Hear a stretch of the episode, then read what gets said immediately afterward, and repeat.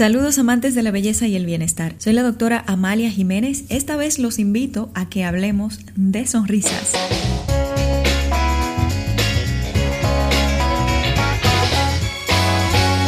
La sonrisa, además de ser esa forma de expresión, de alegría, de pasión, de felicidad, representa salud. ¿Y cómo es esto? Una vez que nosotros sonreímos, nuestro cuerpo segrega dopamina y segrega adrenalina. Y estas son unas sustancias que nos ayudan a eliminar el dolor y a reducir el estrés. Nos promueven un estado de relajación y de tranquilidad que ayuda muchísimo a mejorar nuestras defensas naturales y también nuestro estado de ánimo. Al sonreír también contagiamos esa magia que tiene a otras personas promoviendo salud y bienestar, que es lo que todos nosotros queremos siempre promover para nosotros y para quienes nos rodean. Muchísimos beneficios tiene la sonrisa, sin embargo es muy importante tomar en cuenta el cuidado de la misma. Y es que muchos de nosotros en tantos trabajos, ocupaciones, responsabilidades, nos olvidamos que cada seis meses es necesaria una visita a nuestros profesionales, los odontólogos. Ellos son quienes nos cuidan la sonrisa, quienes nos ayudan a prevenir, porque ahora mismo la mayoría de las profesiones de salud se han dedicado a curar, pero más que eso, a evitar tener que curar las afecciones del cuerpo. ¿Y cómo es esto? Es lo mejor hacer nuestra visita cada seis meses al odontólogo para realizarnos nuestra evaluación, para prevenir cualquier afección que podamos tener del sistema estomatognático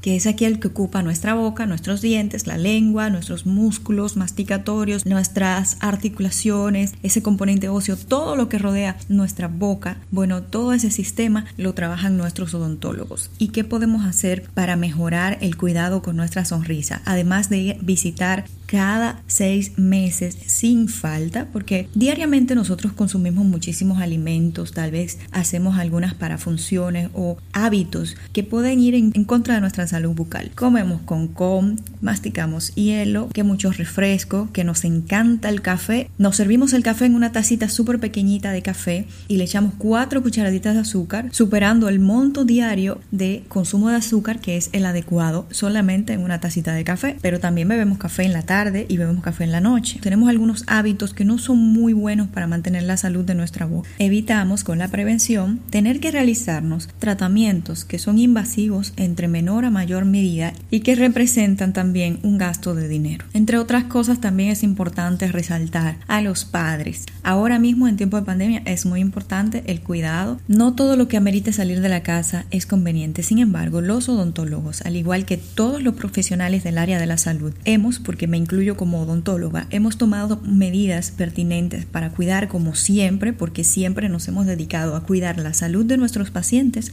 y de nosotros también como profesionales. Pueden estar seguros que si van a confiar en nosotros como profesionales, van a encontrar con medidas sanitarias correctas para evitar la propagación del virus y de otros microorganismos que pueden atentar contra nuestra salud. Ahora bien, ¿cuándo deberíamos llevar a nuestros pequeños al odontólogo? Los dientes de leche empiezan a aparecer en boca a partir de los primeros seis meses de edad. Por supuesto, no todos los niños van a tener exactamente el mismo tiempo y es por esto que hay que visitar el odontólogo, porque no siempre esas erupciones se dan en el tiempo que corresponden. Algunas veces erupcionan dientes antes de tiempo y se tardan mucho más para salir también. Bueno, desde que ya tenemos dientitos en boca a partir de esos primeros seis meses de vida, debemos acudir al odontólogo. En este caso lo trataría o un odontólogo general o se refiere a un odontopediatra que son estos profesionales especializados en la parte bucal en niños y se debe ver que el desarrollo de esos dientitos, de ese hueso, de todo ese sistema estomatognático en el infante vaya siendo de una manera armoniosa. Otro aspecto a tratar y que es muy importante es que todos tenemos muchísimas responsabilidades hoy en día que si vamos a salir a la calle por mucho tiempo, llevar con nosotros un kit de cuidado dental, un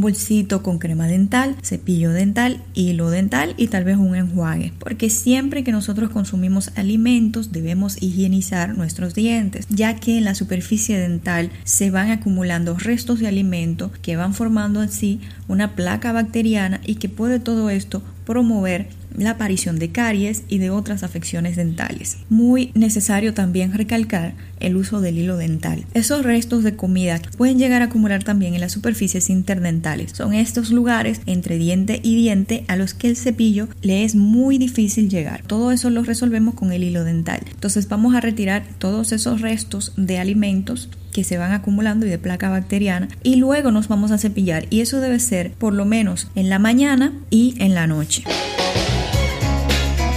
Belleza y Bienestar es creado y producido por la doctora Amalia Jiménez en los estudios de Cepeda Productions. Dirección y edición por Jairo Cepeda. Nuestro Instagram es DRA Amalia Jiménez sin espacios ni puntos. Preguntas y comentarios a DRA Amalia Jiménez gmail.com.